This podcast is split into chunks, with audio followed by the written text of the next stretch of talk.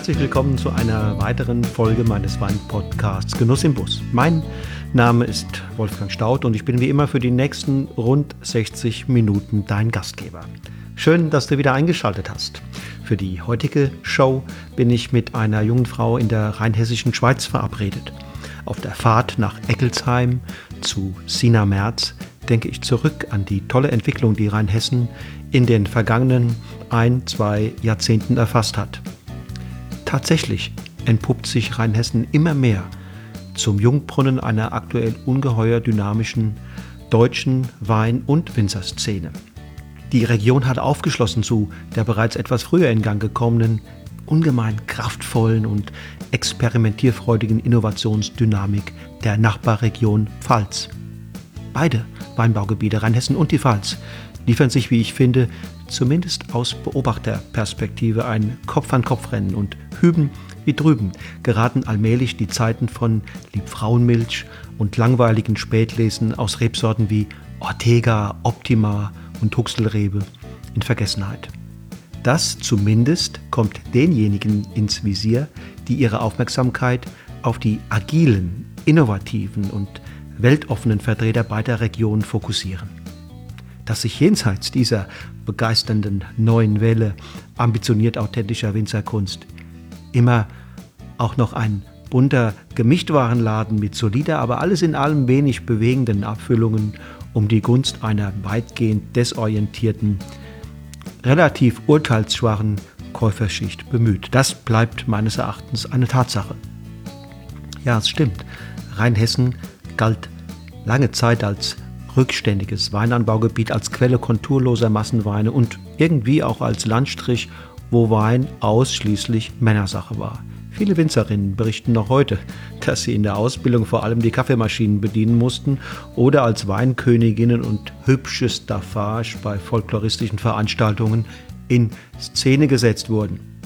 Inzwischen ist der Landstrich zwischen Mainz, Bingen und Worms ein überaus lebendiges Zentrum der deutschen Weinszene.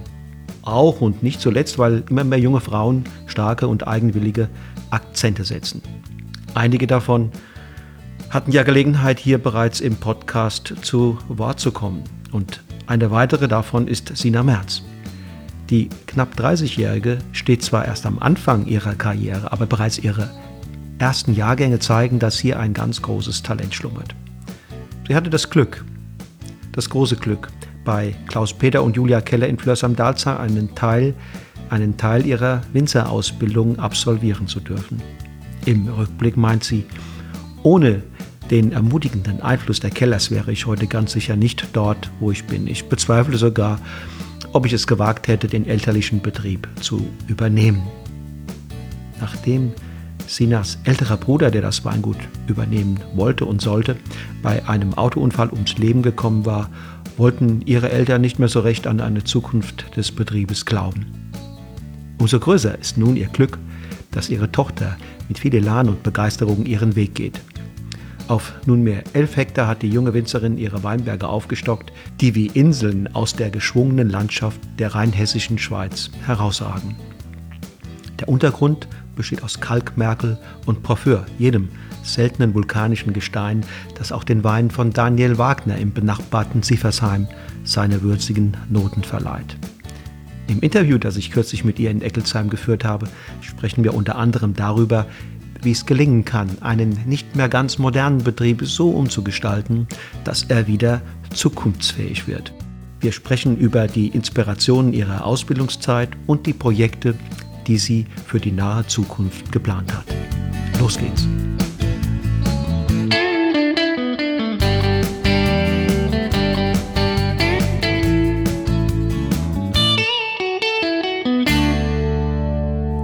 So, ich bin jetzt hier in Rheinhessen unterwegs, äh, auf einem Hügel. Also ich bin hierher gefahren, dachte, es geht hier immer hoch. ähm, bin mit der Sina Merz vom Weingut Sina Merz ähm, verabredet. Wir sitzen hier in einer wunderschönen Verkostungsstube. Hallo, Sina. Hallo, schön, dass du da bist. Danke, gerne. Äh, sag doch nochmal unseren Hörern genau, wo sind wir genau? Ja, wir sind in Eckelsheim. Ähm, das ist ein ganz kleines Ort im nördlichen Rheinhessen. Ähm, ja, auf unserem Weingut, dem Weingut Merz. Haben wir hier ähnlich wie in Sieversheim äh, Porphyrböden. Genau, ja. Also wir sind klimatisch und auch was die Böden angeht, Sieversheim zum Teil sehr ähnlich, ja. Okay. Ähm, ich komme nämlich gerade vom Daniel Wagner, da haben wir uns die Weinberge angeguckt und da ist ja zum Teil Porphyr. Äh, dann hat er aber auch andere Lagen, das ist Mellafür nennt er das. Mhm. Und dann, dann gibt es da aber auch Rotliegendes mhm. äh, Richtung Neubamberg. Und dann haben wir auch mal irgendwo an der Stelle, da sagt er, da oben ist die Sina. da oben. Und das sagte, da war, das war eine Ecke, die hat damals, als hier alles Meer war, rausgeguckt. Ja, Stimmt das? Genau, das ist unser Steigerberg, ja. Steigerberg. Genau, das ist äh, ja, ein relativ hoher Berg für mhm. die Leute, die jetzt vielleicht aus dem Schwarzwald kommen oder aus den Bergen kommen, die werden sich totlachen. Aber ähm, mit knapp 300 Höhenmetern mhm. und ähm, das ist hier in unserer Region, gibt es zwar viele Hügel, aber halt eher kleinere Hügel und da ist das schon ein etwas höherer Hügel. Und ähm, ja, dieser Hügel war früher eben die Insel. Okay. Und äh, um uns war mehr. Und das heißt, habt ihr jetzt eher äh, sagen wir mal, da haben wir gesehen, da gibt es Außenschalen in, in manchen Lagen. Wie ist das hier oben? Ja, also man findet eben auch versteinerte Austern, mhm. Fossilien, mhm. Haifischzähne. Tatsächlich. Genau, ja. Ähm, es wurde ja auch bei uns vor ungefähr 30 Jahren ein Brandungskliff entdeckt, was einzigartig ist, ähm, soweit ich weiß, in ganz Europa mhm. für diese Zeit. Und ähm, ja, da wurde zum Beispiel auch eine Seekuh gefunden, die jetzt in Frankfurt im Senckenberg-Museum steht. Wahnsinn. Ja, also es ist wirklich Erdgeschichte, was wir hier in den Weinbergen haben. Prägt das die Weine? Auf jeden Fall, ja. Also ähm, ich glaube, es ist auch allein schon das Gefühl, was man halt hat, wenn man weiß, was hier früher war. Ähm, und klar, ich meine, jeder Boden prägt den Wein und ähm, so sind auch unsere Weine von dem Boden geprägt. Bei Austern stellt man sich ja tendenziell mehr was Salziges vor.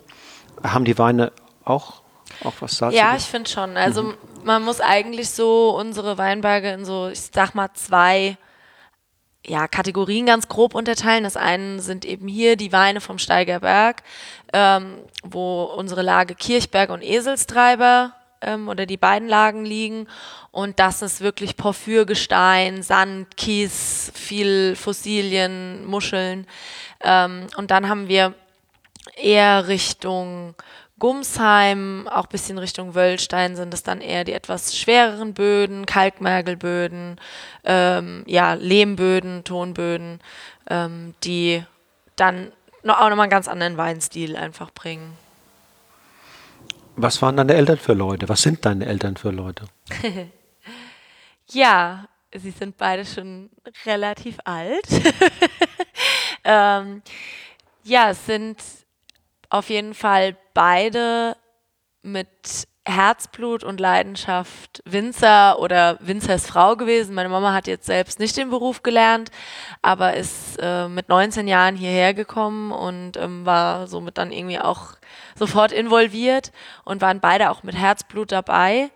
Ähm, allerdings auch noch in einem bisschen anderen Stil, das muss man schon sagen. Also gerade hier unsere Region in Rheinhessen ist ja erst in den letzten Jahren so ein bisschen geprägt von Tourismus.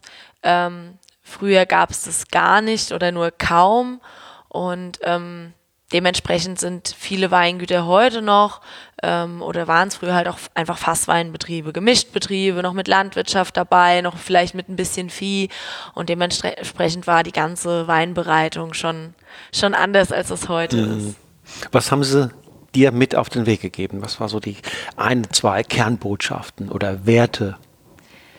Ähm, also was sie mir auf jeden Fall mitgegeben haben, ist, dass Familie ein sehr, sehr wichtiges Gut ist ähm, und auch die Heimatverbundenheit. Also das war was, was ich sehr, sehr früh schon gespürt habe und für mich auch schon immer, solange ich mich zurückerinnern kann, unglaublich wichtig war. Genau, ja. Und aber auch, dass der Beruf des Winzers sehr viel Arbeit ist. Okay. Heimatverbundenheit lebst du? Ja, auf jeden Fall. Also ich könnte mir kaum vorstellen, hier wegzugehen. Ich bin unglaublich gerne unterwegs, also ich reise viel. Ähm, das brauche ich auch dann ab und zu, um mal so ein bisschen aus dieser behüteten, heilen äh, Welt hier rauszukommen. Aber ähm, für mich ist das hier einfach ja, es macht mich glücklich, wenn ich bei uns da oben stehe und kann auf die Weinberge gucken und man kennt hier jeden. Ähm, das Schöne ist auch gerade in Eckelsheim, wir sind halt ähm, fünf, sechs, sieben Jungwinzer und Jungwinzerinnen und das ist halt auch schon ein großer Faktor, der das auch nochmal bestärkt, weil man sich halt schon ewig kennt, weil man halt auch sich abends einfach mal, wenn jetzt nicht gerade Corona-Zeit ist, man sich abends auch zusammensetzen kann, man grillt, wir probieren Weine ähm, und das ist halt auch was, was es für mich schon auch deutlich angenehmer macht. Inspirierend und befruchtend, ne? Genau, ja, genau, weil ich sag mal, wenn man halt in so einem kleinen Dorf wie Eckelsheim mit weniger als 500 Einwohnern aufwächst oder auch jetzt lebt, wo es kaum Infrastruktur gibt und auch ähm, in den umliegenden Ortschaften eher weniger Infrastruktur gibt, dann braucht man schon irgendwas abends, wo man auch mal sich ja, mit was anderem beschäftigen kann, weil es halt doch irgendwie schwierig ist, dann zu sagen, so, heute jetzt Dienstagabend, ähm, ich setze mich jetzt ins Auto und fahre mal nach Frankfurt oder so. Das macht man schon mal, wenn man vielleicht auf ein Konzert geht oder sich mit jemandem verabredet hat, aber das ist jetzt nicht so gang und gäbe. Vor 15 Jahren gab es ja hier in Rheinhessen diese legendäre Gruppe Message in a Bottle. Ja. Ähm, Gibt es da was Vergleichbares heute? Ähm, ja, auf die Maxime Herkunft auf jeden Fall. Ähm, wo ja auch eigentlich alle Message-Mitglieder oder fast alle, glaube ich, dann auch äh, Mitglied jetzt in der Maxime sind. Ähm, das würde ich sagen, ist. Da, da, fühlt man sich auch ein Stück weit aufgehoben. Auf jeden Fall, ja. Mhm. Ja, genau. Überleg mal, wenn deine Eltern gefragt würden, was ist denn, was ist denn sozusagen das besondere Talent unserer Tochter, Sina? Äh, oder deine Freundin würde gefragt, was würden die sagen? Was wäre die Antwort? Was ist dein Talent? Also mein Talent ist, glaube ich, dass ich ähm, sehr sozial bin. Also ich glaube, ich kann äh, gut auf Menschen eingehen, was es mir halt auch bei Verkostungen oder so einfach macht. Und ähm, jetzt im, mehr in Bezug auf die Weinbereitung glaube ich, dass ich ein ganz gutes äh, Bauchgefühl habe einfach. Mhm, mh. Wo willst du hin mit, deinem, mit deinen Weinen? Also mein Ziel ist es, ähm, auf jeden Fall unser Flaschenweingeschäft weiter auszuweiten. Ähm, das habe ich jetzt, bin jetzt seit 2016, habe ich das Weingut übernommen, also jetzt im vierten Jahr. Ähm, wir sind auf einem guten Weg, aber da ist auch noch viel Platz nach oben. Und äh, das ist schon mein Ziel, dass wir irgendwann 100 Prozent über die Flasche vermarkten. Was fehlt noch? Mehr Weintrinker. Mhm. also einfach, ähm, ich glaube, wir sind da generell jetzt in Rheinhessen auf einem sehr guten Weg, weil ähm, einfach die Qualität immer besser wird, ähm, weil wir auch mehr auf uns aufmerksam machen, mehr Leute nach Rheinhessen kommen und sagen, ja, das ist schön hier, das schmeckt und einfach da auch dann mehr Weininteressierte und Käufer da sind. Ähm, aber wir haben es trotzdem im Vergleich zu anderen Regionen auch noch schwer und es wäre halt schön, noch ein paar mehr äh, Weintrinker zu gewinnen, die vielleicht bislang ihren Wein im Discounter kaufen. Wo, wo, bist du jetzt mit deinem Wein? Du sagst, okay, ich, wenn ich heute meine Weine verkoste, dann bin ich schon 90 oder 80 oder 95 Prozent an dem, wo ich hin will. Ähm, wie würdest du es einschätzen? Ich glaube, das, also ich kann das gar nicht einschätzen, weil ich glaube, ich würde nie sagen, dass ich 80 oder 90 Prozent da dran bin, weil einem ja auch immer wieder neue Ideen kommen. Und ähm, ja, ich glaube halt, wenn man sich dann schon so weit oben fühlt, dann stagniert es vielleicht auch. Und ich denke halt gerade, dass man immer wieder ja, kreativ sein muss, ähm, Ideen haben muss und der Geschmack verändert sich ja auch. Also es wäre ja schlimm, wenn ich jetzt aktuell mit meinem Geschmack noch da wäre, wo ich mit 16, 17 oder mit 22 war. Man probiert mehr, man orientiert sich vielleicht dann mal eher an dem, dann vielleicht später an jemand anderem und also da ist noch viel Luft nach oben. Willst du sagen, du bist mit ähm, Herzblut dabei? Ja. Auf jeden Fall. Es gibt ja viele junge Menschen, möglicherweise auch in deinem Alter, die noch gar nicht richtig wissen, ist der Beruf, den ich gelernt habe, ist das das Richtige, will ich den das Leben lang machen? Die kommen dann auch nochmal Fragen, stellen das in Frage, überlegen nochmal sich neu zu orientieren, ja. wenn sie sich bewusst werden, was das eigentlich im Alltag bedeutet, ne? diesen Beruf auszuüben und das dann möglicherweise weitere 30, 40 Jahre. Wie ist das bei dir? Also ich bin auf jeden Fall mit Herzblut dabei, das, ähm, weil für mich gibt es eigentlich keinen schöneren Beruf als, oder keine, noch nicht mal jetzt unbedingt der Beruf, sondern einfach keine schönere Arbeit, als draußen im Weinberg zu stehen. Das ist das, was ich am allerliebsten mache. Ähm, ob jetzt gerade den Weg, den ich jetzt gehe, in der Konstellation, wie es jetzt ist, ob das die, die Endversion ist, das weiß ich noch nicht. Ähm, ich kann mir schon vorstellen, dass sich da in den nächsten Jahren noch ein bisschen was verändern wird. Auch einfach aus dem Grund, weil ähm, ja, meine Eltern halt nicht mehr die allerjüngsten sind. Also mein Papa ist 70 geworden, ist Gott sei Dank noch richtig fit und unterstützt mich tatkräftig. Die, Mama ist auch noch ähm, zumindest geistig sehr fit, körperlich kann sie leider nicht mehr mit raus in Weinberg gehen, aber ähm, macht halt sehr viel Büroarbeit. Aber irgendwann nimmt das ja auch ab und dann muss man sich halt schon überlegen, wie es funktioniert. Und ähm, dann muss ich halt vielleicht meinen mein Beruf oder meine Ausübung vom Beruf ein bisschen verändern, weil ich will auf gar keinen Fall die Arbeit im Weinberg abgeben. Hm. Also du, dir geht irgendwas schon durch den Kopf? Ja, genau. Also wir sind da halt jetzt gerade so ein bisschen am überlegen, mhm. was es für Möglichkeiten gibt. Ähm, aber ich bin auf jeden Fall mit Leidenschaft und mit Herzblut dabei, weil ich glaube, ohne das würde es gar nicht funktionieren. Das braucht man auf jeden Fall. Also das heißt, du liebst deine Arbeit. Ja. Und du betonst den Weinberg. Wie ist, ja. es, wie ist es im Keller? Ja, also ich, ich muss da ehrlicherweise sagen, zum einen ist es auch, wir sind ähm, vom Keller her gerade auch so ein bisschen am Umplanen und Umbauen. Ähm, wodurch dann vielleicht auch einfach so die, die Arbeit etwas angenehmer wird im Keller. Ähm, aber nichtsdestotrotz ist für mich der Keller, das muss gemacht werden, aber ich bin da manchmal auch so ein bisschen überfordert oder, oder überrascht eher, wenn ich sehe, was andere ähm, in ihrem, was da, was so im Keller passiert. Bei mir passiert da gar nicht so viel. Also klar, im Herbst ist natürlich viel Kellerarbeit und dann vorm Abfüllen, wenn dann Verschnitte gemacht werden, wenn dann eben auch filtriert wird. Aber ansonsten ist das für mich halt nur ein ganz, ganz kleiner Bruchteil. Also da nimmt die Vermarktung, der Verkauf schon deutlich mehr mhm. Zeit in Anspruch. Ja, wenn du sagst, du, arbeit, du leistest im Weinberg gute Arbeit, ja. dann kann man vielleicht auch im Keller zurückhaltend agieren. Ja, so, denke ich, ja. ja. Klar, es gibt schon immer was zu tun. Ich will jetzt auch nicht sagen, so ich habe dann ein halbes Jahr gar nichts, aber ähm, das sind halt, wir sind ja auch klein, sind das eben sehr vereinzelt, vereinzelte Tage. Wie startest du in den Tag morgens? Was ist so das Erste, was du tust? Gibt es sowas wie Morgenroutinen? Ähm, ja, also wenn ich wach werde, dann ist es meistens so, dass ich erst noch mal so fünf Minuten im Bett liegen bleibe und mir überlege, was alles ansteht heute und ähm, vielleicht auch nochmal drüber nachdenke, ob es realistisch ist, das alles zu schaffen, weil man sich ja öfter auch so ein bisschen zu viel vornimmt. Und äh, ja, dann gibt es Kaffee und dann geht's los. Mhm. Ja. Mhm. Gehst du mit dem Hund oder? Ja, genau. Auch? Der geht ja meistens mit in Weinberg. Okay. Also du musst nicht erstmal eine halbe, dreiviertel Stunde mit deinem Hund gehen, sondern der kommt dann später mit raus. Ja, genau. Mhm. So läuft das. In der Regel, er kennt das ja. Wann hast du Ausbildung gemacht?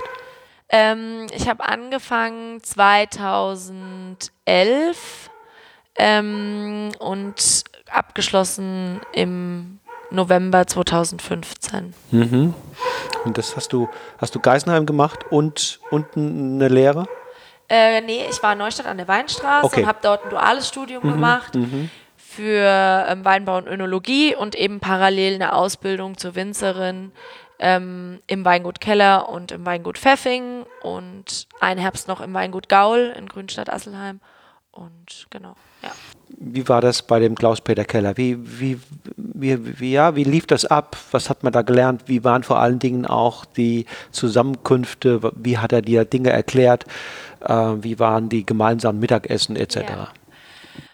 Also äh, es war wirklich toll. Also ein, anders kann ich es nicht sagen. Und ich glaube, ähm, er ist auch für mich äh, ja so ein bisschen ein Mentor gewesen. Ähm, ich glaube, wenn ich mein Praktikum nicht dort gemacht hätte, dann weiß ich nicht, ob ich heute auch an dem Punkt wäre, wo ich jetzt bin. Ähm, ich wollte ja eigentlich den Betrieb gar nicht weitermachen von uns und er hat da schon große Arbeit geleistet, einfach durch seine Passion, durch sein ja, sein ganzes Verständnis für, für diesen Beruf, ähm, das hat er schon oder bringt das, ich glaube nicht nur mir, sondern eigentlich jeder, jedem und jeder, die bei ihm waren, ähm, schon sehr nahe und was das eigentlich für ein großes Glück ist, was wir alle hier haben und ähm, auch was für eine Tradition, ja. Also er hat schon ein bisschen Charisma. Auf jeden Fall, ja. Und ähm, es ist man kriegt halt nochmal einen ganz anderen Einblick in die Weinwelt und ähm, es ist ja schon irgendwo auch klar, dass man sehr wahrscheinlich äh, das erstmal nicht schaffen wird, auf so ein Niveau hochzukommen. Aber es ist halt einfach diese Leidenschaft für das Produkt ähm, und die ist erstmal unabhängig davon, was eine Flasche Wein kostet und was für eine Resonanz man auch bekommt, sondern einfach, dass man selbst so eine Leidenschaft dafür entwickeln kann und dann auch selbst wieder seine Kunden und andere Menschen damit anstecken kann. Und das ist einfach was, was ich dort ja, mitbekommen habe und was unglaublich toll war. Und auch die ganze Familie. Also es ist auch einfach immer noch ein sehr kleiner Familienbetrieb. Wir haben immer mittags zusammen gegessen. Ähm, ich war, habe ganz viele verschiedene Sachen gemacht und es war auch mal normal, dass ich mal, ich sage jetzt mal, den Sohn von der Schule abgeholt habe oder ähm, keine Ahnung, mal den, den Flur durchgewischt habe oder sowas, weil das einfach in einem Familienbetrieb so ist, dass es halt nicht immer nur dann auch um die Weinbergsarbeit oder um die Arbeit, die direkt mit dem Produkt zu tun hat, sondern da fällt einfach noch ganz viel mehr auch an und ähm, das war einfach, ja, es war einfach irgendwie schön. Und du hast äh, ein Verständnis gekriegt, wie, wie er Weinmachen begreift? Ähm, ja, ich denke schon. Also natürlich, ich war ja dann auch äh, neun Monate nur dort. Klar, da kriegt man ja nur einen kleinen Einblick ähm, und da gibt es natürlich noch viel, viel mehr äh, Bausteine, als ich jetzt in den neun Monaten sehen konnte. Aber einfach diese Wertschätzung, das ist schon ein ganz, ganz wichtiger Faktor. Über was wurde mittags gesprochen? Viel über Wein, also einfach über Wein von anderen äh, Weingütern, von Kollegen. Ähm, klar, natürlich auch Klatsch und Tratsch, was halt so anfällt. Ähm, und aber auch, was in den Weinbergen los ist. Ähm, also ganz normale, mhm, bodenständige mm, mm, Themen, mm. ja. War auch, wurden auch mittags zum Beispiel internationale Weine mal ausgeschenkt oder? Ja, doch schon. Es sind, waren ja auch äh, zum Teil dann auch Praktikanten aus anderen Ländern da, wo dann eben auch Wein mitgebracht hatten oder dann eben auch so einfach von dort was probiert wurde. Und ja, doch ganz vielfältig. Klaus-Peter Keller ist ja schon auch so jemand, sozusagen, der im Grunde bei allem, was er tut, höchste Ziele verfolgt. Ja, und, und das färbt auch ein bisschen ja. ab, oder? Ja. Es bleibt ja nicht ja. aus. Und das war auch am Anfang, als ich dann nach Hause kam, auch sehr frustrierend, weil mm. man hat mm. natürlich dann auf einem Niveau gearbeitet, ähm, was unglaublich toll ist, aber was man halt einfach nicht in, innerhalb von so kurzer Zeit umsetzen kann. Weil man hat halt andere Gegebenheiten, sowohl von der Betriebsstruktur als auch von den Weinbergen, die vielleicht noch nicht so dastehen, wie sie dastehen sollen. Und ähm, das macht's dann, hat's, hat's am Anfang wirklich auch schwer gemacht, weil man dann schon auch oft enttäuscht war, weil was nicht so funktioniert hat, wie man es halt eigentlich wollte. Aber ähm, das ist ja auch das Spannende, man kann ja dann immer wieder es neu probieren. Jedes Jahr eine Chance. Ja. ja. Welches war dein erster Jahrgang? 2016. 2016. Und wie war der? Ich fand ihn als Debüt ganz gut, mhm. ja. Mhm. Ja. Genau. Da warst du schon ganz zufrieden. Ja, doch. Okay. Genau. Das war kein so schwieriger Jahrgang. Ne? 17 war schwieriger. Ähm, ja, 17 war bei uns ja 65 Frost, Prozent Frost, Ausfall. Ja. Das ja. war katastrophal. Ähm, 16 war ganz gut. Das war ja das Jahr, wo es sehr viel geregnet hatte. Ähm, dementsprechend gab es schon einige Kollegen, die auch große Probleme hatten dann mit ähm, falschem Mehltau. Ähm, das war schwierig. Da muss ich aber wirklich meinem Papa auf die Schultern klopfen. Also der hat das top gemeistert. Mhm. Ähm, und also weil er macht hauptsächlich so die Maschinenarbeiten. Mhm. Mhm. Und ähm, von dem her war es für uns eigentlich ein ganz guter Jahrgang, ja. Mhm. Wie betreibt ihr Pflanzenschutz? Konventionell. Okay. Genau. Und hast du da Ideen? Soll das so bleiben? Also wir arbeiten beim Pflanzenschutz konventionell, ansonsten ähm, zum Teil schon nach Bio-Richtlinien. Ähm, zukünftig, ich bin schon am Überlegen, auf Bio umzustellen. Es gibt aber auch einige Sachen, die mir im Bio-Weinbau nicht so gut gefallen. Mhm. Zum Beispiel?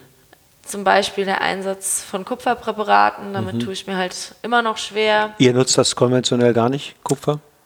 Ganz selten, also ganz wenig. Nicht selten, sondern ganz wenig, einfach nur ähm, am Anfang der Saison und ähm, ja, halt mhm. deutlich geringer. Das sind halt, es gibt so ein paar Knackpunkte. Man muss auch dazu sagen, wir hier in Eckelsheim oder auch in Sieversheim ähm, sind ja schon auch Böden, die es einem nicht immer ganz so einfach machen. Weshalb? Sehr, sehr steinig. Mhm. Also wir haben Weinberge, da sieht man kein Stückchen Boden, da mhm. sieht man nur Steine. Und ähm, das macht einem das Arbeiten halt nicht immer ganz leicht. Ich war im letzten Jahr in Südfrankreich. Da habe ich ein Gebiet besucht, ähm, ähm, Châteauneuf-du-Pape. Mhm. Und da bin ich auch mit dem Winzer mal so spaßhalber, sagt er, komm, kommst mit, äh, wir gehen mal durch den Weinberg durch und da gab es Passagen, da konnte man kaum laufen, mhm.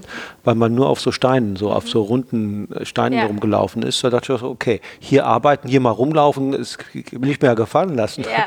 Aber arbeiten? Ja. ist, ist das ähnlich? Ja, zum Teil schon. Also ähm, hier der Steiger Berg, der eben früher die Insel war. Das kann man wirklich, ähm, wenn man den mal vom, vom Fuß bis oben auf die Spitze sozusagen, wir haben da eher ein Plateau als eine Spitze, mal abläuft, dann sieht man auch wunderschön, ähm, wie das Meer früher da getobt hat. Man findet halt eben am, am Fuß dieses Berges sehr viel Sand, wo sich das, das eben abgelagert hat durch das Meer. Ähm, etwas weiter höher findet man dann sehr viel abgerundete Steine, wo es eben angebrandet ist, also wirklich so Kieselsteine und ganz oben findet man dann eben das ungeschliffene Porphyrgestein. Und da ist es wirklich sehr steinig. Also wir haben dort äh, in, in, diesem Jahr in einem alten Spätburgunder Weinberg Reben nachgepflanzt. Das war, also ich glaube, wir haben für 50 Reben zwei Tage gebraucht, weil es einfach keine Löcher machen ging, ging und nicht. ich hatte die ganze Hand voller Blasen, mhm. ähm, weil es halt wirklich einfach komplett steinig ist. Wahnsinn aber auch schön. Ja, wenn man, wenn man sich so körperlich sozusagen reinhängt ja. ne, in etwas, ähm, das verbindet. Ja. Und die Freude könnte nicht größer sein, wenn ich jetzt bei den nachgepflanzten mhm. Reben sehe, dass da was kommt. Wann also, ist der erste Jahrgang? Von was jetzt? Von, von den neu gepflanzten? Ach so, naja gut, das war nur in einem alten Weinberg ein paar nachgepflanzt. Verstehe. Also der ist schon 25 Jahre okay. alt gewesen. Und damit mhm. er noch lange stehen kann, mhm ähm, gucken wir halt, dass immer. Nennt man das hier auch, dem, das Prinzip des ewigen Weinbergs? ah, Habe ich jetzt so noch nicht gehört. Die Moselwinzer sagen ja? das. Ja, ja, die, die pflanzen immer nur, die gucken genau, wenn mal ein Rebstock ja. ersetzt werden ja. muss, wird der individuell ersetzt, aber der Rest bleibt. Mhm. Na gut, wir waren letztes Wochenende gerade äh, am Brammer Kalmund äh, den Klettersteig wandern. Also da habe ich auch gedacht, da bin ich ja noch froh mit meinem äh, Spätburgunder da oben. Aber da, da, blieb der Hund zu Hause, oder? Den konnte ich da wirklich nicht Nee, mitnehmen. nee, ich weiß, das, genau. das, geht nicht. Normalerweise ist er immer dabei und es war für mich ein ganz komisches Gefühl äh, zu wandern, aber dort mit den, da gibt es ja wirklich so, so Leitern und Treppen, die man dann hoch muss, also wie so ja, Metallleitern. Ja, ja, ja, ja, ich weiß. Das ging nicht. Du hast vorhin ähm, äh, gesagt, früher gab es Message in a Bottle. Mhm. Heute gibt es ähm, Maxime Herkunft Rheinhessen. Ja. Was passiert da so in dieser, in dieser Gang oder in dieser Gemeinschaft? Ja, also ähm, die Maxime ist ja relativ groß. Ich glaube, wir haben mittlerweile 90 Mitglieder. Ähm, und ich sag mal, einen Teil davon kennt man jetzt auch nicht oder wenn dann halt nur flüchtig. Ähm, ich glaube, bislang ist relativ viel passiert, aber eher im Hintergrund. Mhm. Also die Maxime setzt sich ja auch sehr aktiv bei politischen Prozessen ein, die mit dem Weinbau zu tun haben. Ähm, ja, ist da sehr aktiv, weil natürlich mit 90 rein hessischen Betrieben da auch einfach schon eine, ein großer Anteil oder ja auch mit wichtigen Betrieben ähm, oder, oder namhaften Betrieben auch einfach dabei ist. Und ähm, ja, ich denke, zukünftig soll es da schon auch noch ein bisschen, paar mehr Endverbraucherveranstaltungen geben, auch für Fachhandel. Wir hatten ja schon ähm, immer die Ortswein-Preview in, in Mainz. Ähm, und ich denke, dass da auch noch ein bisschen mehr solche Veranstaltungen dann fokussiert werden sollen. Also es ist nicht so eine, so eine Partygruppe, wie ähm, Message in a Bottle damals gestartet ist. Nee, heute Abend haben wir eine Online-Weinprobe cool. äh, mit der Maxim. Ja. Da konnte man ein Probepaket bestellen mit mhm. sechs verschiedenen Weinen mhm. und ähm, da verkosten wir dann heute Abend alle zusammen, um halt auch einfach nochmal so ein bisschen ja. Zusammenhalt zu schaffen und zu gucken. Und das wird von machen. wem moderiert dann? Ähm, oh, das weiß ich jetzt gar nicht, von mhm. wem es moderiert wird. Das weiß ich nicht. Mhm. Sina, sag mir doch mal, was ist aus deiner Sicht ein authentischer Wein? Hm. Und dann, dann die nächste Frage, wann, was ist das Gegenteil? Also für mich ist authentisch auf jeden Fall, wenn es handgemacht ist. Ähm, wenn der Winzer oder der Weinmacher weiß, woher die Trauben kommen, was damit passiert ist, das ist für mich authentisch. Wenn ich eine Kellerei habe, dann ist das für mich in meinen Augen schon nicht mehr authentisch, weil es sei denn natürlich, die Kellerei kennt die Weinberge auch, betreut vielleicht die Weinberge auch übers Jahr, aber für mich ist wirklich diese Authentizität nur da, wenn man mhm. das Produkt von der Geburt mhm. bis zum Tod mhm. sozusagen mhm. mhm. begleitet. Wäre zum Beispiel wichtig, dass das Produkt auch der Wein dass man dem anschmeckt, wo er herkommt? Ja, auf jeden Fall. Ja. Ja, das gehört schon mit dazu, aber es gibt natürlich auch Rebsorten, bei denen es vielleicht ein bisschen in den Hintergrund tritt. Mhm. mhm. Also ich sage jetzt mal, ähm, ja, vielleicht ein Müller-Thurgau mhm. oder sowas oder ein, ein Dornfelder, das können zwei super Weine sein, ähm, auch in der sehr hochwertigen Qualität, aber das ist, ich glaube nicht, dass, das, dass man jetzt da unbedingt rausschmecken könnte, wo der gewachsen ist. Vielleicht schon, ob jetzt in Baden oder in, in Rheinhessen oder der Nahe oder so, aber ob man da jetzt so wirklich das Terroir wiederfinden kann, bezweifle ich. Muss man dann als Winzerin im Keller bestimmte Dinge tun oder sollte sie lassen, damit dieses Projekt auch gelingt, einen authentischen Wein zu machen? Also ich denke, dafür ist halt ganz entscheidend die Qualität, die man halt aus dem Weinberg bekommt. Das, ähm, wenn ich schon ein Produkt aus dem Weinberg habe, mit dem ich nicht zufrieden bin, dann kann ich am Ende keinen Wein haben, mit dem ich zufrieden bin. Ähm, ich glaube, man kann im Keller viel falsch machen, aber ich glaube, man kann nichts mehr beschönigen. Und von dem her ist halt deswegen auch für mich schon dieser Ursprung, wo die Trauben herkommen, einfach so wichtig kann dann, wenn du jetzt auf deine Weine mal guckst, gibt es denn, sagen wir mal, Weine oder Weine aus bestimmten Lagen oder bestimmte Qualitäten, mhm. wo du sagst, die können, die sind authentischer als die anderen. Also gibt es das so, so einen Unterschied, dass du sagst, okay, ich habe hier einen Wein, naja, der ist auf der Authentizitätsskala mittel und ich habe aber auch einen, wo ich sage, bei, bei dem merkt man es ganz besonders, wo er herkommt. Ja. Gibt es so? Klar, also ich sag mal jetzt ein Rosé Feinherb, der bei uns auf der Literflasche ist, den wir, äh, wenn wir abends im Sommer aus dem Weinberg nach Hause kommen, in der Schorle trinken. Äh, das ist jetzt vielleicht nicht gerade der authentischste Wein. Verstehe. Der ist, hat einen anderen Charakter, der soll einfach zu trinken sein, soll Spaß machen und unkompliziert sein. Aber wenn man jetzt einen Riesling vom Porphyr betrachtet ähm, oder auch einen Weißburgunder vom Kalkmergel, das sind schon ja, die spiegeln ihren, ihre Herkunft schon sehr stark mhm. wider, was ja auch einfach ein wichtiges Merkmal von einem mhm. Ortswein ist. Mhm. mhm. Brauchst dann im Weinberg zum Beispiel, äh, ist eine alte Anlage günstig oder ist ein nicht so hoher Ertrag günstig? Ja, also auf jeden Fall beides. Es gibt unglaublich viele Stellschrauben ähm, und durch meine Erfahrung, die ich jetzt zu Hause habe, kann ich auf jeden Fall schon sagen, dass wir mit den ähm, Weinen, die aus unseren älteren Rebanlagen kommen, immer weitaus zufriedener sind mhm. als äh, mhm. aus den jüngeren Weinbergen. Ähm, aber es gibt trotzdem gibt es auch Weine, die aus jüngeren Anlagen auch ähm, schon gut schmecken können, aber die werden halt nie diese Tiefgründigkeit und auch nie diese Eleganz haben, die ein, ein Wein von der älteren Anlage hat. Und wenn man zu viel erntet, also dem Rebstock zu viel zumutet, dann wird es wahrscheinlich auch eher tendenziell unkenntlicher.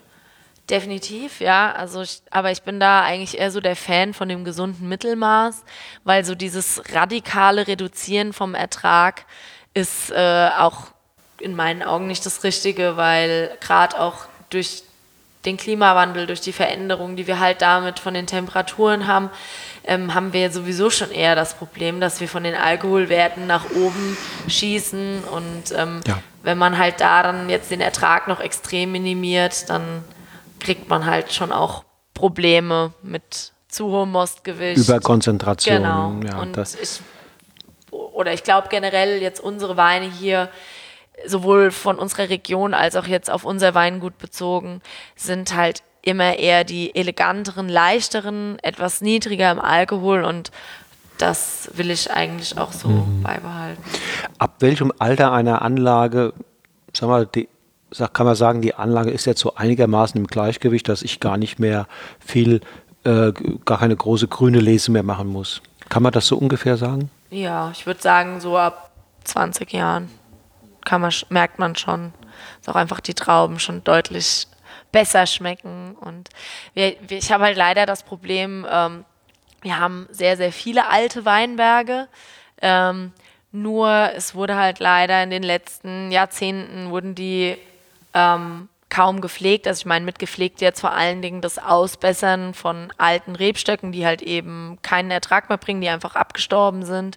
Ähm, und so haben wir halt wirklich Weinberge, wo ja die äh, die, die, die Rebstöcke, die da draufstehen, halt nur noch zu 30 Prozent ähm, von der Gesamtfläche sind. Und das ist das macht es dann halt auch unwirtschaftlich, das muss man auch sagen. Und ähm, da sind wir halt aktuell jetzt noch nicht in der Position zu sagen, ja, ich pflanze da jetzt wieder Junge nach und mache eine komplett, stelle eine komplett neue Drahtanlage äh, hin, sondern da sind wir halt aktuell noch am, am wirklich rausreißen der alten mhm. Weinberge. Ja, das ist ja ein Riesenaufwand, ne? Ja. Ja. Und es muss ja unterm Strich auch immer wirtschaftlich sein. So ist es, ja. ja. So ist es. Verstehe. Wir haben nicht über Jahrgänge gesprochen. Äh, das gehört ja eigentlich auch dazu, ne? dass ein Wein, dass man sagt, okay, das war jetzt, sagen wir mal, 2018 war jetzt, wir wissen das alle noch, ein sehr warmer Jahrgang. Ja. Das heißt, die Trauben hatten wahrscheinlich einen Tick weniger Säure. Mostgewicht war ein bisschen höher. Der 2018er darf auch ein bisschen anders daherkommen als zum Beispiel ein 2019er. Ja der tendenziell wahrscheinlich ein Tick, ein Ticken leichter, ein Ticken säurebetonter war. Ähm, also, weil es gibt ja umgekehrt auch Verbraucher, die wünschen sich möglichst viel Konstanz, dass mhm. der Wein nicht jetzt dauernd anders schmeckt, sondern das machen ja die großen Marken, ja. aber das würde nicht zu deinem Begriff von authentisch gehören. Nee, also klar, ich meine, ähm, ich brauche schon irgendwie jedes Jahr meinen Weißburgunder trocken oder meinen Riesling trocken oder sowas. Ähm, das sollte schon so sein. Die sind nicht gleich, aber die sind ähneln sich schon, das, das kann man schon sagen. Ähm, aber es gibt auch mal Jahre, wo es bestimmte Weine einfach nicht gibt, weil ich ähm, mit der Qualität nicht zufrieden war dann letztendlich oder ja, weil es einfach irgendwie nicht gepasst hat, weil es mir nicht gefallen hat. Und das finde ich auch wichtig, auch den Verbrauchern so ein bisschen deutlich zu machen, hey, das ist ein Naturprodukt und wir gewährleisten euch eine super Qualität, aber wir gewährleisten euch nicht, dass es jedes Jahr immer jedes Produkt geben kann. Das ist, ähm, ja, es führt dann manchmal zu ein bisschen Entrüstung. Ja, ich wollte gerade sagen, was sagen die Kunden dann? Ja, also ich glaube schon, unsere Kunden, wir haben super nette Kunden, auch wirklich total verständnisvoll. Also da muss ich wirklich sagen, die meisten verstehen das, wenn man ihnen das erklärt und finden das auch irgendwo auch wieder authentisch und auch ehrlich, dann zu sagen, hey, sorry, den Wein gibt's nicht, weil das hat mir einfach überhaupt nicht gefallen im Weinberg oder dann auch vielleicht nachdem es schon im Tank war, es hat mir einfach nicht geschmeckt und ich glaube, das ist dann auch vielleicht ehrlicher, als dann zu sagen, ja, wir füllen jetzt auf Teufel komm raus alles ab und ähm, sind dann nicht zufrieden. Und ich meine, ich bin ja auch noch am Anfang meiner Karriere und dann ja, gibt es halt auch manchmal Sachen, die vielleicht nicht so zufriedenstellend sind. Wie hältst du es mit den verschiedenen kellertechnischen Optionen, die es ja gibt? Ne? Also es gibt die Möglichkeit, Reinzuchthefe zunächst zu wählen oder, oder, oder mal vergehrt spontan. Es gibt die Möglichkeit, in bestimmten Jahren zumindest in Deutschland auch mal äh, zu entsäuern. Ne? 2018 ja. haben ja, das wissen wir alle, ja viele Betriebe davon äh, Gebrauch gemacht. Ähm, wie stehst du dazu? Hast du da eine prinzipielle Meinung, dass du sagst, oder das machst du nach Bedarf, entscheidest du? Wie, wie ist da deine Haltung? Also grundsätzlich würde ich sagen, ich ähm, versuche auf alles zu verzichten und ich glaube halt auch gerade, dass man halt durch eine sehr präzise und ja angepasste Weinbergsarbeit auch viele, viele Sachen, ähm, ich nenne es jetzt mal, vermeiden kann, ohne dass das jetzt so negativ behaftet sein soll. Ähm, aber klar, es gibt einfach Jahre, wo man da schon ein bisschen eingreifen muss oder sollte. Ähm, aber wir gerade im Ortswein- und Lagenweinprinzip äh, oder in, dem, in der Kategorie, da distanzieren wir uns da schon davon es ist ja dann auch oft für den Verbraucher nicht ganz so verständlich. Es geht ja da auch nicht immer nur um Geschmack. Es geht ja auch oft einfach um ähm, ja, eine mikrobielle Sicherheit. Stabilität, man, genau. ja. Ja, ja. Ähm, wenn die Trauben in den Keller kommen, gibt es dann so etwas wie eine Ganztraubenpressung bei dir oder, wie, oder machst du erst eine Maische Standzeit oder ist das, das auch von Jahr zu Jahr? Ganz, das ist eigentlich ganz individuell. Also sowohl pro Jahr, in einem Jahr wie 2018, wo halt dann die Säure sowieso schon niedriger ist, ähm, geht man dann halt eher zur Ganztraubenpressung als noch zur Maischestandzeit, wo dann einfach noch mehr Säure verloren gegangen, äh, verloren geht. Ähm, und ansonsten auch rebsortenspezifisch, ja. Ähm, zum Beispiel machen wir beim Grauburgunder ganz oft eine Ganztraubenpressung, wo viele die Hände über dem Kopf zusammenschlagen. Aber es ist für mich halt Grauburgunder ist sowieso schon so eine opulente, schwere Rebsorte. Und durch die Ganztraubenpressung kriegt er halt eine Leichtigkeit, er bleibt filigran und das ist halt was, was ich zum Beispiel als einen ganz schönen Weg finde. Ich mache dann vielleicht auch noch mal eine Partie als Ganztraubenpressung, dann hat man später ein bisschen was zum Verschneiden und ähm, aber da kann man ja auch immer ein bisschen rumprobieren und mhm. rumspielen. Siehst du, und da mit dem Moment, was du, da kommt ja ein ganz neuer Faktor rein, wenn wir über Authentizität reden. Ja. Du hast den Weinberg, du hast die Rebsorte, du hast den Jahrgang, aber du ja. hast dich selbst genau. ja, als, als wichtigen Einflussfaktor. Und du kannst es so machen, ja. Und so mal, es macht genau. immer, ich weiß, das ist ein großen Unterschied, ob du diesen Grauburgunder Ganztrauben presst ja. oder, oder ein paar Tage oder eine Nacht oder, oder so eine ähm, ja. Maischestandzeit machst und, und, und dann, dann loslegst. Ja. Genau, also wir haben ja auch in unserem Logo vom, von unserem Etikett, wir haben ja so drei Kreise, die ineinander übergreifen und das habe ich ähm, auch, also wir haben ja das Design unseres Etiketts komplett überarbeitet oder eigentlich komplett neu gestaltet, als äh, ich dann den ersten eigenen Jahrgang auf die Flasche gebracht habe, weil es schon, ich meine, ich muss mich ja auch mit dem Produkt wohlfühlen und es soll natürlich schon auch ein bisschen jünger wirken.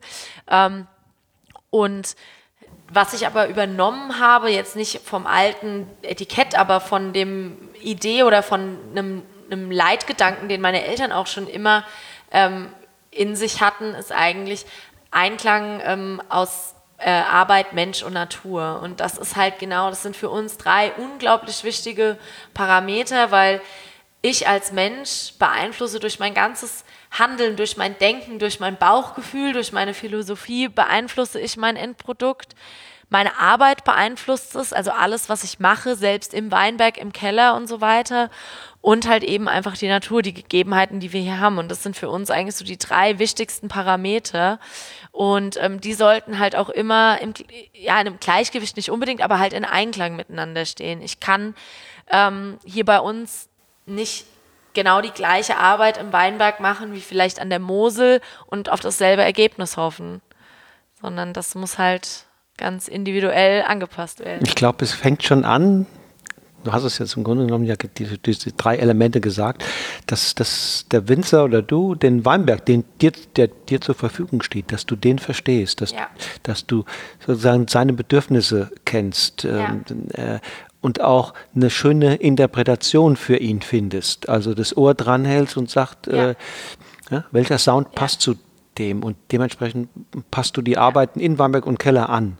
Und das kann auch äh, mal ein paar Jahre dauern, ne? bis, bis man da so weit ist. Auf jeden Fall. Das ist, und ich glaube, das hört auch fast nie auf. Also das kann man, das war, und das war auch zum Beispiel ein ganz wichtiger Punkt ähm, beim Weingut Keller, den ich halt mitbekommen habe, dass sogar nicht nochmal nur in Weinberg äh, betrachtet wird, sondern auch wirklich nochmal in diesem Weinberg ganz individuell geschaut wird. Und ähm, das ist halt was, das braucht einfach Zeit. Also, und deswegen wäre es für mich unvorstellbar, nicht mehr in den Weinbergen zu arbeiten.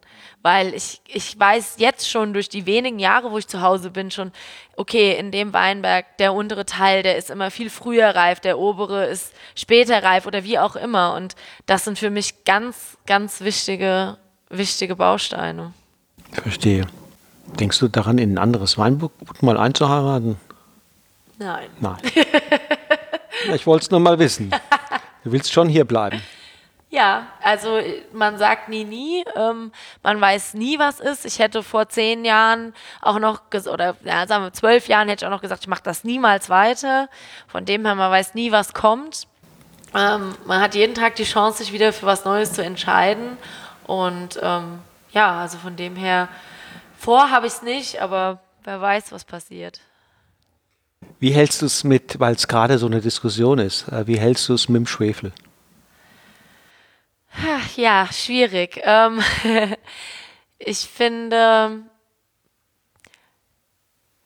diese Diskussion ist, ist ähm, eine, Dis eine ungleiche Diskussion, weil es ist, für mich gibt es da kein gut und kein schlecht oder kein richtig und kein falsch, sondern das sind für mich einfach, ob man jetzt einen Naturwein ähm, ausbaut, in dem kein Schwefel drin ist oder eben ein Wein, so wie wir ihn eher traditionell eben ausbauen, das sind für mich ganz zwei ganz verschiedene Paar Schuhe. Und ähm, für mich hat der Naturwein seine Berechtigung. Ähm, ich muss allerdings auch sagen, also manche verstehe ich vielleicht auch einfach nicht, weil für mich haben schon einige auch krasse Fehler und dann tue ich mir halt schwer, das mit meiner Winzerausbildung und mit meinem Studium irgendwo zu rechtfertigen. Wenn ich dann einen Wein probiere und stelle halt fest, okay, der ist in meinen Augen einfach nicht sauber. Das ist so ein bisschen wie wenn ein Koch sein Essen verbrennen lässt und dann sagt, ja, das ist aber meine Interpretation. Das ist, ja, bis zu einem gewissen Grad kann sowas vielleicht auch dann noch Menü verfeinern, aber irgendwann ist es vielleicht auch drüber. Ja, ja, ich weiß, was du meinst mir fällt nur ein, als es vor, sagen wir mal, vor, vor knapp 20 Jahren losging und die ersten Winzer anfingen, äh, mit natürlichen Hefen zu mhm. vergären. Äh, die ersten Weine mit dieser wilden Spontinase kamen. Ja, da hättest du das auch, mhm. die etablierten, ja, Geisenheim, hier haben alle Kopf gestanden, wie kann man so weinen? Also das sind doch fehlerhafte ja. Weine und so weiter. Äh, jetzt sind wir 15, 20 Jahre weiter und Spontinasen, das ist überhaupt, da haben wir, haben wir uns dran gewöhnt. Ja. Die ja. gibt es, wir wissen, die vergehen auch wieder. Mhm. Die machen den Wein tendenziell vielleicht sogar ein Stück weit komplexer. Äh, also tun nicht weh, irritieren sicherlich immer noch Menschen, die das nicht. Insofern könnte ja durchaus auch sein, dass, sagen wir mal, das Ideal eines Weines, so wie es sich die letzten 30, 40 Jahre herausgebildet hat, davor war es ja auch mhm. anders, könnte auch, auch offener werden. Ne? Das quasi auch das, wo wir heute noch sagen, na, ist das bei dem jetzt ein Fehler oder ist es, ist es was anderes, mhm. was wir noch nicht genau definieren können? Ich, es könnte sein, dass wir in 20 Jahren, wenn wir jetzt ja. mal dann, wenn wir dann zurückgucken, dass wir sagen, ja, damals waren wir uns unsicher, mhm. heute haben wir es akzeptiert. akzeptiert ja. ja. Das stimmt, ja. Also ich muss auch sagen, ich habe mich da jetzt äh, noch nicht ganz vertieft mit diesem Thema beschäftigt. Ähm, und ich ja, sehe das eigentlich auch so. Also ich finde auch, dass, wie gesagt, es hat seine Berechtigung und ich glaube auch, dass es da eben auch Weine gibt, ähm, die, die, obwohl sie anders sind, auch durchaus sehr gut sind. Aber auch bei dieser Spontinase gibt es ja auch Sachen, wo man sagt, okay, das ist kommt durch den, die Spontanvergärung, das ist vielleicht auch durch das Terroir, wo die äh, Trauben herkommen. Aber es gibt ja trotzdem schon auch noch Weine, die ganz klassisch einfach einen Böxer haben ja. und einen richtig schlimmen Böxer haben. Gibt es noch, ja. Und ähm, mhm. deshalb, und so würde ich das eben auch bei diesem Naturweinthema sehen. Es gibt Weine, die halt einfach in meinen Augen, wenn, sie, wenn die einen Essigstich haben, dann ist das für mich ein, ein Essigstich. Dann ist das schlecht zu rechtfertigen. Ja.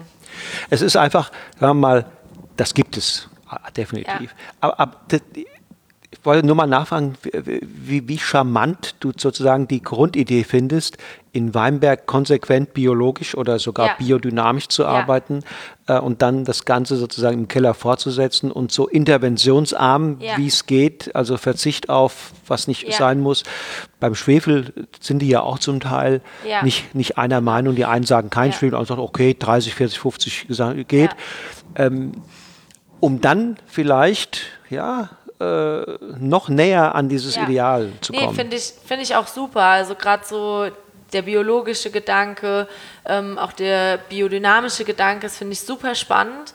Aber ähm, der Verzicht auf Schwefel ist für mich wirklich nochmal ein anderer, ein anderer Baustein, weil das einfach diesen ganzen Weincharakter stark verändert. Ich finde, wenn man ähm, einen Bio-Wein probiert, dann kann der einem konventionellen Wein sehr ähnlich sein. Also man schmeckt nicht jetzt aus dem Wein unbedingt heraus, er, kann, ist vielleicht, oder beide Weine sind sehr gut, ja, ähm, aber man schmeckt nicht unbedingt heraus, dass das jetzt aus einem Bio-Weinberg kommt. Das ist für mich eher so die Philosophie und auch die, ja, die, die, die Idee, die dahinter steckt. Ähm, aber kein Schwefel anzuwenden, ist für mich nochmal ein ganz anderes Thema. Also zum Beispiel, wir vergären auch spontan. Also Ortswein, Lagenwein ist bei uns spontan vergoren. Gutswein meistens halb-halb, damit ich halt mit der Reinzuchthefe ein bisschen die Frische, die Fruchtigkeit bekomme. Ähm, aber das ist schon für, ja, nochmal ein bisschen was anderes, ob ich einen Wein sehr naturnah herstelle ähm, vom Weinberg her und auch im Keller sage, okay, ich versuche halt kaum einzugreifen ähm, oder ob ich halt auf Schwefel verzichte, mhm. weil das einfach schon enorm den Charakter ändert. Also du sagst, auf Schwefel zu verzichten ist ziemlich krass. Für mich ja. Mhm, mh. Für mich wäre das, glaube ich, aktuell nicht der richtige Ich habe gerade eine äh, Studie nahen gehabt, entweder Australien oder, oder USA. Die haben äh, mehrere Weinberge untersucht, wo ein Teil des Weinbergs konventionell, ein anderer äh, mhm. biologisch. Und die haben festgestellt, dass die, dass die Mikrobiologie in den Weinbergen unterschiedlich ist. Mhm. Also dass Mikroben vorkommen, äh, Pilze, Bakterien und so weiter. Und haben dann über viele Jahre tatsächlich auch untersucht, wie werden die Weine. Und mhm. es, es hat ein sehr viel aktiveres Mikrobiologie biologisches Leben in dem Weinberg mhm. gegeben, der eben biologisch mhm. und das hat den Geschmack des Weines wohl extrem mhm. beeinflusst. Also die gehen mittlerweile davon aus, dass Terroir ohne diese Mikrobiologie mhm. nicht zu denken ist. Das mhm. heißt, äh, Boden, Unterboden ja, Hangneigung, Topografie, alles wichtig, ja. aber diese Mikrobiologie, Mikroben, Bakterien, äh, Hefen, äh, sagen die, das ist mindestens genauso wichtig. Mhm. Und sie sagen weiter, dasselbe haben wir im Keller. Es macht einen großen Unterschied, welche Kellerflora ich habe, ja. was da tatsächlich im Ergebnis ja. rauskommt. Ja, auf jeden Fall. Das merkt man ja auch so schon, wenn man jetzt äh, in seinem Keller arbeitet und ähm, beziehungsweise man merkt ja einfach, dass es dort ganz anders gärt, ja, wenn ich mich mit, mit einem Kumpel unterhalte und auch wenn wir die gleiche Reinzuchthefe verwenden, dann habe ich vielleicht mit der Probleme und er nie. Und das ist halt einfach, weil im Keller ja noch viel mehr los ist. Und ähm, da, das sind ga ganz oft, wo man das merkt. Es gibt ja auch schon einige Versuche, ich kann mich auch an meine Studienzeit noch erinnern, wo ein Wein dann in verschiedenen ähm, Kellern ausgebaut worden ist. Also wirklich, es war der komplett gleiche Most und es ist was ganz, ganz anderes raus rausgekommen. Also das äh, sollte man auch nicht unterschätzen. Im ja. Keller ist die Hölle los und wir sehen es Ja. nicht. Ne? Das Ja. ist äh, Ja. geheim und unsichtbar. So ist es, ja. Äh, klasse, ja, das ist ein Wahnsinn. Was wünschst du dir für die Zukunft? Ach, für die Zukunft äh, wünsche ich mir, dass meine Eltern noch lange fit und aktiv sind. Ähm, nee, und ich wünsche mir einfach, dass wir hier in Rheinhessen es schaffen, weiter unser Niveau zu verbessern, ähm, weiter ja, aktiv sind, dass eben noch mehr Menschen hierher kommen und Lust haben, unseren Wein zu trinken und auch einfach der deutsche Wein weiter auf so einem guten Weg ist, wie es jetzt ist. Welche ähm, Rebsorten habt ihr hier? Ähm, wir haben vorwiegend Burgunderrebsorten, Riesling Scheurebe, bisschen Silvaner und Müller-Thurgau, Dornfelder. Also schon Breit. breiter aufgestellt. Ja, genau. Breiter aufgestellt. Ähm, ich habe mit einigen der jüngeren ähm, Interviewpartnern gesprochen der, der, der letzten Wochen. Die kamen dann von der Uni oder haben den elterlichen Betrieb übernommen oder sind da eingestiegen. Die hier müssen wir jetzt erstmal rebsortenmäßig aufräumen. Also das geht ja nicht hier. Mehr als sieben, acht Rebsorten geht ja gar nicht. Also am liebsten zwei. Ist das deine Meinung? Also wir haben auch schon aufgeräumt und haben schon äh, dann bei Weinbergen, wie gesagt, es war ja so, dass wir ganz, Jahr, ganz, ganz lange Zeit gar keine Weinberge erneuert haben, weil ja nicht klar war, dass ich eben den Betrieb weitermachen werde. Als das dann sich irgendwann so rauskristallisiert hat, haben wir angefangen und da hat auch dann wirklich äh, mein Papa auch immer schon gesagt, du entscheidest, was wir da anlegen, weil ja auch klar war, er wird nur noch einen Bruchteil seines Lebens darin stehen. Und ähm, dann habe ich da schon viel ähm, auch, auch mitgewirkt. Und ähm, ja, aber ich muss auch sagen, ich finde es auch schön, so ein paar verschiedene Rebsorten zu haben. Also klar, es gibt immer noch zwei, drei Kandidaten, die bräuchte ich jetzt nicht in meinem Portfolio und die werden auch dann nach und nach noch verschwinden. Aber ähm, ich finde es schon auch schön, sowas wie Scheurebe ist mein absoluter Favorite. Ähm, wir haben jetzt auch nochmal Gewürztraminer angelegt, weil dann hat man halt nochmal wirklich auch so eine sehr aromatische Rebsorte, wo man ein bisschen mitspielen kann. Ähm, ja, also ich finde das auch ganz spannend, einfach so ein paar verschiedene Rebsorten zu haben. Macht ihr das auch wie, die, wie viele andere? Ich glaube, Maxime Herkunft äh, verlangt das sogar. Ortswein, äh, auch Gutswein, Ortswein und eventuell Lagenwein. Ja, Ja, Mhm. genau. Okay, habt ihr auch. Ja, genau. Was ist dein persönlicher Favorit in deinem Portfolio? Ähm, naja, ich glaube, die ben genau, und ich glaube, die Benchmark ist schon äh, Riesling vom Porphyr. Okay, okay. Und wenn die Hörer meines Podcasts vorbeikommen wollen, das geht jederzeit oder vorher mal eine Mail schicken? Am besten anrufen. Wir sind ja sehr klein, wir haben jetzt äh, keine so geregelten Öffnungszeiten, aber wir nehmen uns immer Zeit, wenn jemand vorher. Also nicht nur am Wochenende, sondern auch in der Woche. Ja, eigentlich geht das immer, wenn wir nicht gerade jetzt irgendwie unterwegs sind. Oder Fein. Sina, dann danke ich dir ganz, ganz herzlich. Schön, dass du dir Zeit genommen hast. Ja, hat Spaß gemacht auf jeden Fall. Danke. Ähm, meine letzte Frage. Welchen Wein trinken wir jetzt zusammen? Ja, Riesling vom Porphyr, würde ich sagen. Cool, ich freue mich auch. Danke. Tschüss. Tschüss.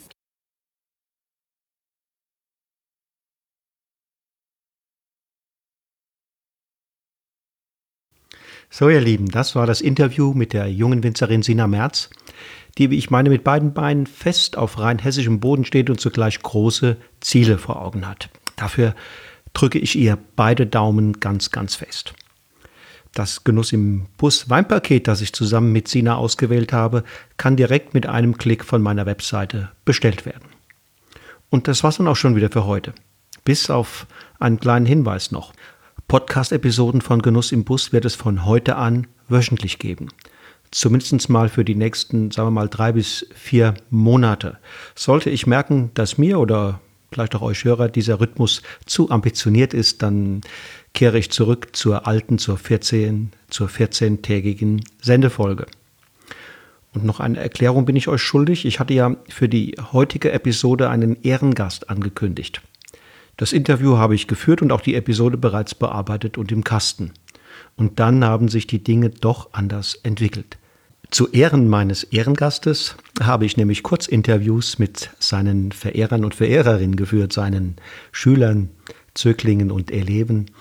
Allesamt begeisterte Fans seiner fachlichen und vor allem seiner menschlichen Größe und heute in den meisten Fällen selbst beachtliche Größen. Freut euch auf dieses Special, eine 15-teilige Serie, die vom 31.07. bis zum 14.08. täglich von mir ausgesendet wird. Ich finde ein echtes Highlight. Nächste Woche treffe ich mich erst noch einmal mit einem interessanten jungen Winzer aus Appenheim mit Matthias Runkel, der zusammen mit seinem Bruder Christian das Weingut Bischel mit einer Serie superspannender Weine binnen weniger Jahre an die rheinhessische Spitze geführt hat. Schaltet also wieder ein, wenn am 17. Juli die nächste Episode von Genuss im Bus an den Start geht. Bis dahin, lasst es euch schmecken. Tschüss und auf Wiedersehen.